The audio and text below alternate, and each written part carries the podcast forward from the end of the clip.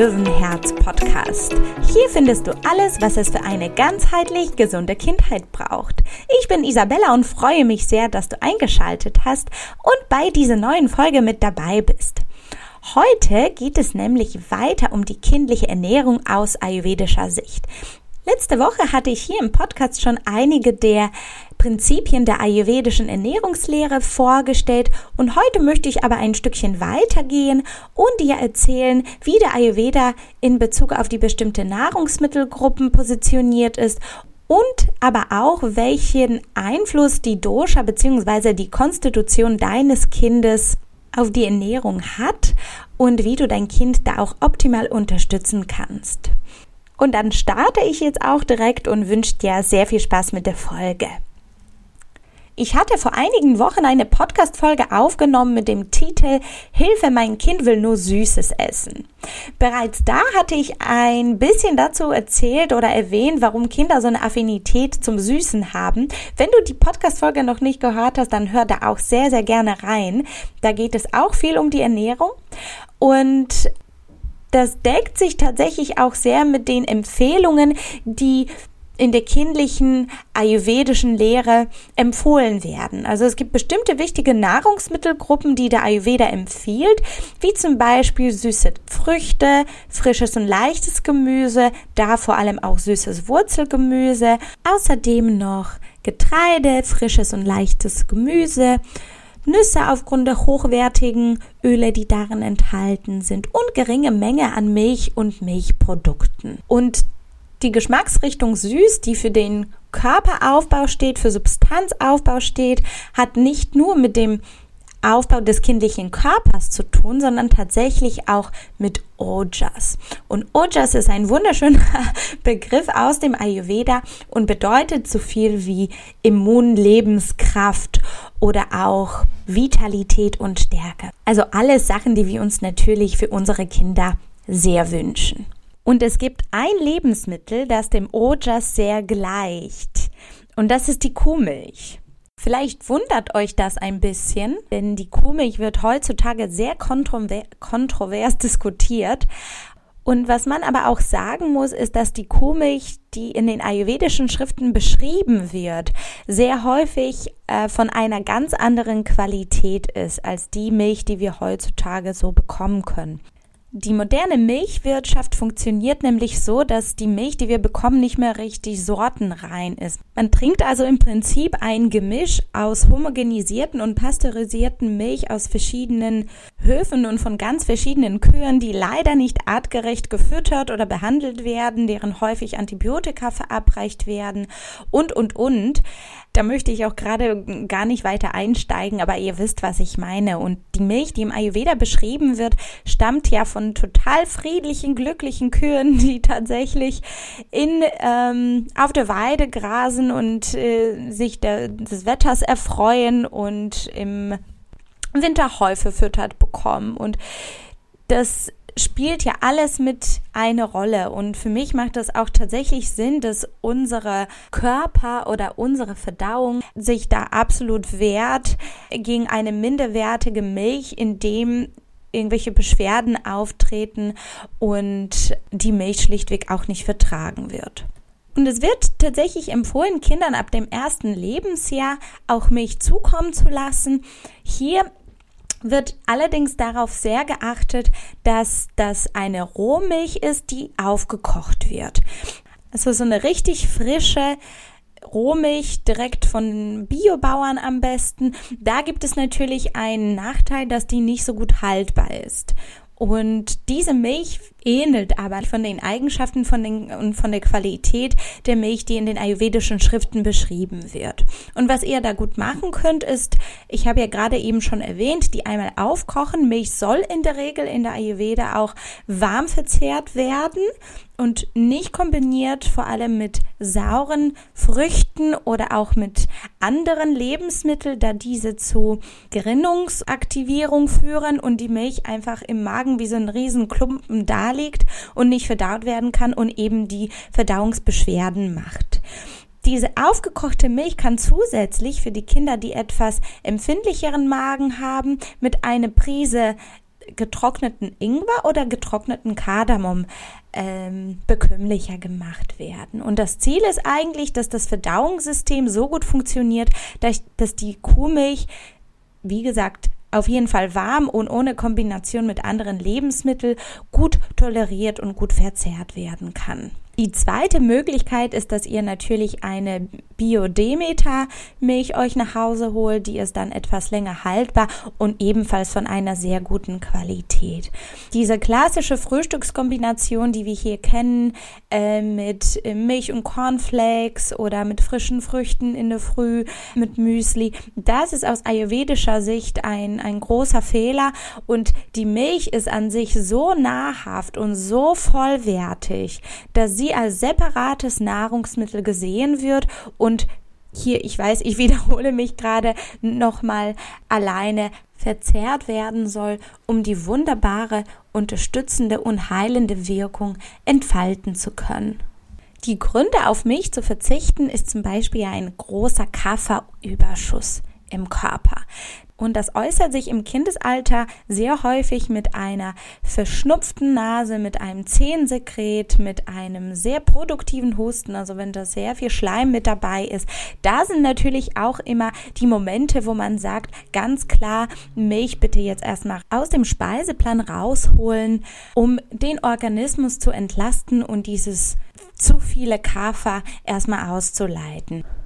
Bei den Milchprodukten wie Käse oder Joghurt ist es wiederum so, dass die als eine separate Nahrungsmittelgruppe gesehen werden und grundsätzlich als erhitzend und sauer im Körper wirken. Die sollen nicht im Übermaß verzehrt werden, denn sie sowohl das Pitta als auch Kaffer im Körper erhöhen werden und vor allem wirken auch solche Milchprodukte äh, Körperkanäle blockierend im Ayurveda. Das heißt, die Versorgung vom Gewebe kann dann nicht mehr so gut gewährleistet werden, weil die versorgenden Kanäle durch die Milchprodukte oder durch den übermäßigen Milchproduktenverzehr verstopft werden. Das weitere große Thema ist der Fleischkonsum. Und auch hierzu hat äh, die ayurvedische Medizin eine Meinung, und zwar eine ganz klare. Der Ayurveda ist nicht vegan oder vegetarisch. Nur laut Ayurveda sollte Fleisch selten und generell dann zugeführt werden, wenn zum einen den Tieren kein Leid zugeführt wurde. Da ist das alleine schon aufgrund der aktuellen Massentierhaltungssituation sehr schwierig umzusetzen. Und es ist auch tatsächlich so, dass Fleisch wie ein Heilmittel eingesetzt wird. Dem Fleisch wird ein sehr hoher Nährwert zugeschrieben und ja, vielleicht mag euch das gar nicht so sehr überraschen, denn die gute Hühnersuppe von der Oma beim Abgeschlagensein oder eben eine Knochenbrühe, ein uraltes Hausmittel gegen Erkältungen und aber auch eben ein sehr nahrhaftes Lebensmittel mit hohem Mineralstoffgehalt ist und daher wird Fleisch grundsätzlich bei absoluter Auszehrung, Abgeschlagenheit, Immunschwäche eingesetzt. Und da sind, möchte ich hoffen, die allerwenigsten Kinder da draußen und ähm, ja, finde ich auch interessant zu wissen, dass Fleisch nicht als was Böses angesehen wird, jedoch ganz klar nicht als tägliches äh, Schulbrot äh, in Form von Salami reingehört. Und mit Sicherheit kennst du diese Redewendung oder den Spruch, du bist, was du isst. Im Ayurveda ist das ein bisschen umgewandelt und im Ayurveda würde man sagen, du bist, was du verdauen kannst. Und das ist auch nochmal das A und O, dass du äh, bitte gerne schauen darfst, was dein Kind überhaupt verträgt und überhaupt gut verdauen kann.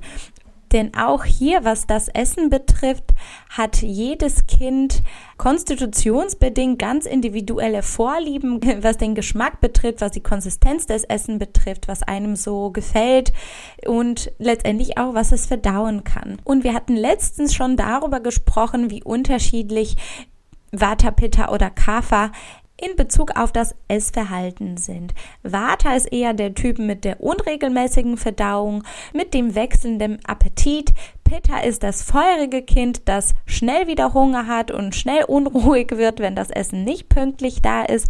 Und Kaffers könnten ruhig das Frühstück weglassen, möchten es aber in der Regel nicht und snacken zwischendurch mal das eine oder andere.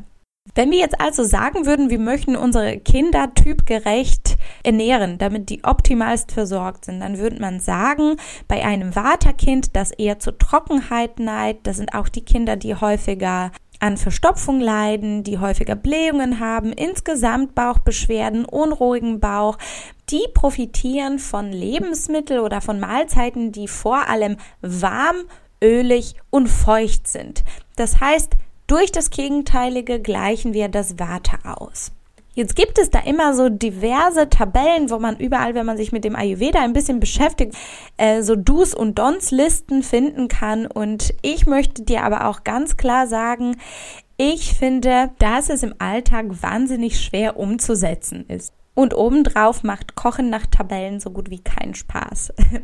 Für mich hat das tatsächlich eine sehr große Relevanz, wenn wir von einer Vata-Störung sprechen. Das heißt, wenn es Vata-Symptome im Körper vorhanden sind, und du zum Beispiel merkst, dein Kind hat ständig Bauchschmerzen, dein Kind ist unruhig, dein Kind hat ähm, sehr wechselhafte Verdauung, dein Kind kann gar nicht schlafen, also viele, viele, viele Vata-Erkrankungen, auf die ich auf jeden Fall auch irgendwann hier noch in dem Podcast zu sprechen kommen werde.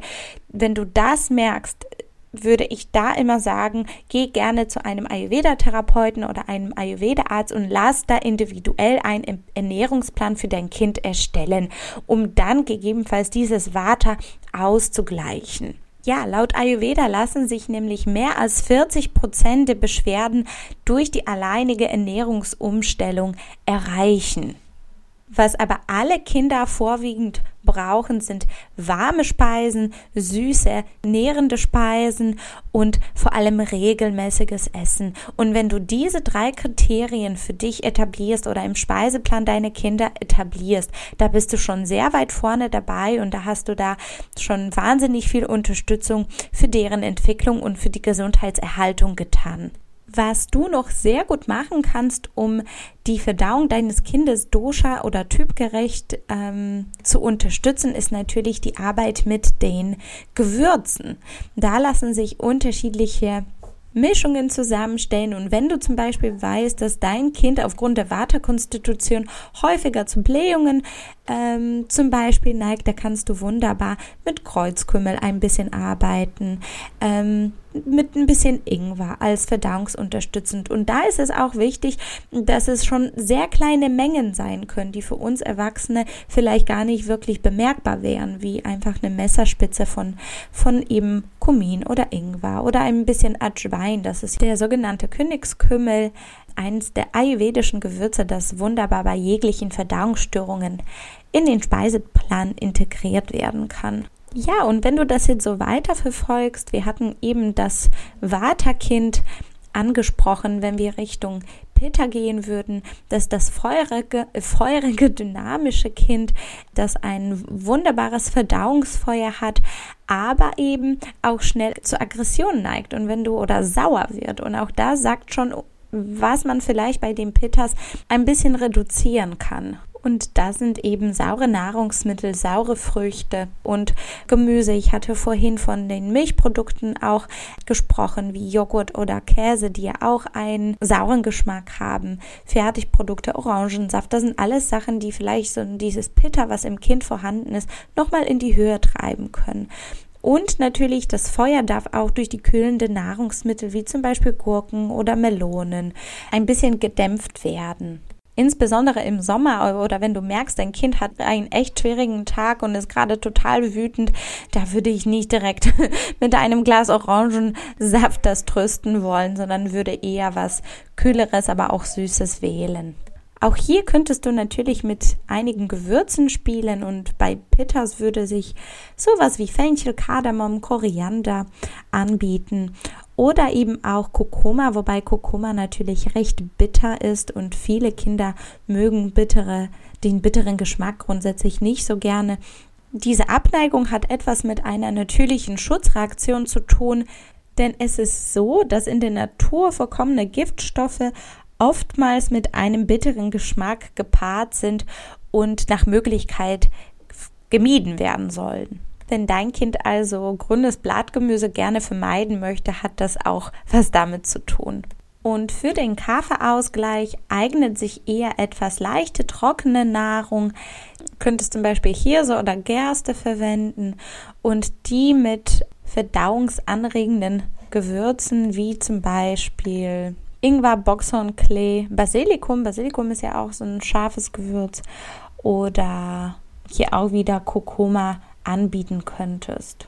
Und hier komme ich auch wieder zu den Milchprodukten vom, vom Anfang vom Podcast wo ich erzählt habe, dass einige der Körperkanäle oder dass die Körperkanäle durch die Milchprodukte verstopft werden können und dass die Verschleimungen noch begünstigt werden können. Also da bei Kaffer würde ich immer aufpassen, dass die Nahrungsmittel nicht zu schwer sind.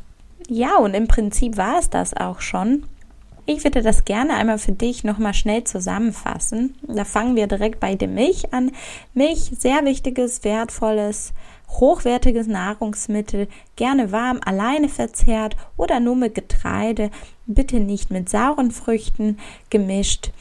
Ähm, eignet sich wunderbar und soll ja auch im Kinderspeiseplan zu finden sein. Milchprodukte hatte ich eben schon erwähnt, zählen zu einer anderen Nahrungsmittelgruppe. Die dürfen auch in Maßen verzehrt werden. Achte nur bitte darauf, wie die Verdauung von deinem Kind gerade ist und ob du der Meinung bist, dass es die Milchprodukte, die etwas schwerer sind, gut verdauen kann. Dann haben wir uns das Fleisch angeschaut und ich hatte dir erzählt, dass Fleischkonsum grundsätzlich nicht verboten ist im Ayurveda, aber eben das Fleisch auch als ein Heilmittel eingesetzt wird oder vorwiegend als ein Heilmittel eingesetzt wird und nur im Falle einer körperlichen Auszehrung oder nach einer längeren Erkrankung verzehrt werden soll und dass tägliches Brötchen mit Fleischwurst eher zur Seltenheit werden darf. Das war jetzt erstmal alles von meiner Seite zu dieser Ernährungsfolge. Wenn du noch mehr dazu erfahren möchtest und die vorherige Folge nicht gehört hast oder die Folge, die ich eben auch schon erwähnt hatte mit dem Hilfe, mein Kind will nur Süßes essen, kann ich dir das auf jeden Fall empfehlen, da nochmal reinzuhören. Da findest du auch noch ein paar Ernährungstipps und Tipps und Informationen von mir. Und ansonsten hoffe ich, dass dir diese Folge auch ein bisschen geholfen hat und dich ein bisschen inspiriert hat, eure Essgewohnheiten zu Hause auch anzuschauen und so ein bisschen zu reflektieren, ob ihr ayurvedisch esst oder ob ihr vielleicht auch was Neues ausprobieren möchtet. Und ja, ich wünsche dir jetzt erstmal einen ganz schönen Start in die neue Woche und möchte dir auch noch was mitteilen. Und zwar am 15. März wird eine ganz besondere Folge hier rauskommen. Und zwar hatte ich das große Vergnügen, mit dem Volker Mehl ein Interview zu führen. Und Volker Mehl ist eine der bekanntesten Ayurveda-Kochs hier in Deutschland. Hier erfährst du, was seine Tipps für ayurvedische Familienküche sind, was man eigentlich machen kann, wenn jeder einzelne Familienmitglied eine ganz andere Dosha-Konstitution in sich trägt.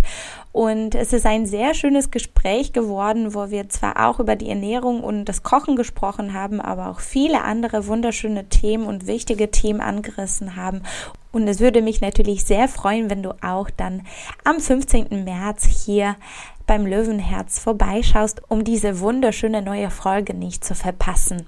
Und jetzt wünsche ich dir erstmal einen super schönen Start in die neue Woche. Schau gerne bei mir bei Instagram vorbei. Teile mir gerne deine Meinung zu dem Podcast. Du kannst mir gerne natürlich auch ein Wunschthema bei isabella.rauschen hinterlassen. Und bis dahin, alles Liebe für dich, bleib gesund.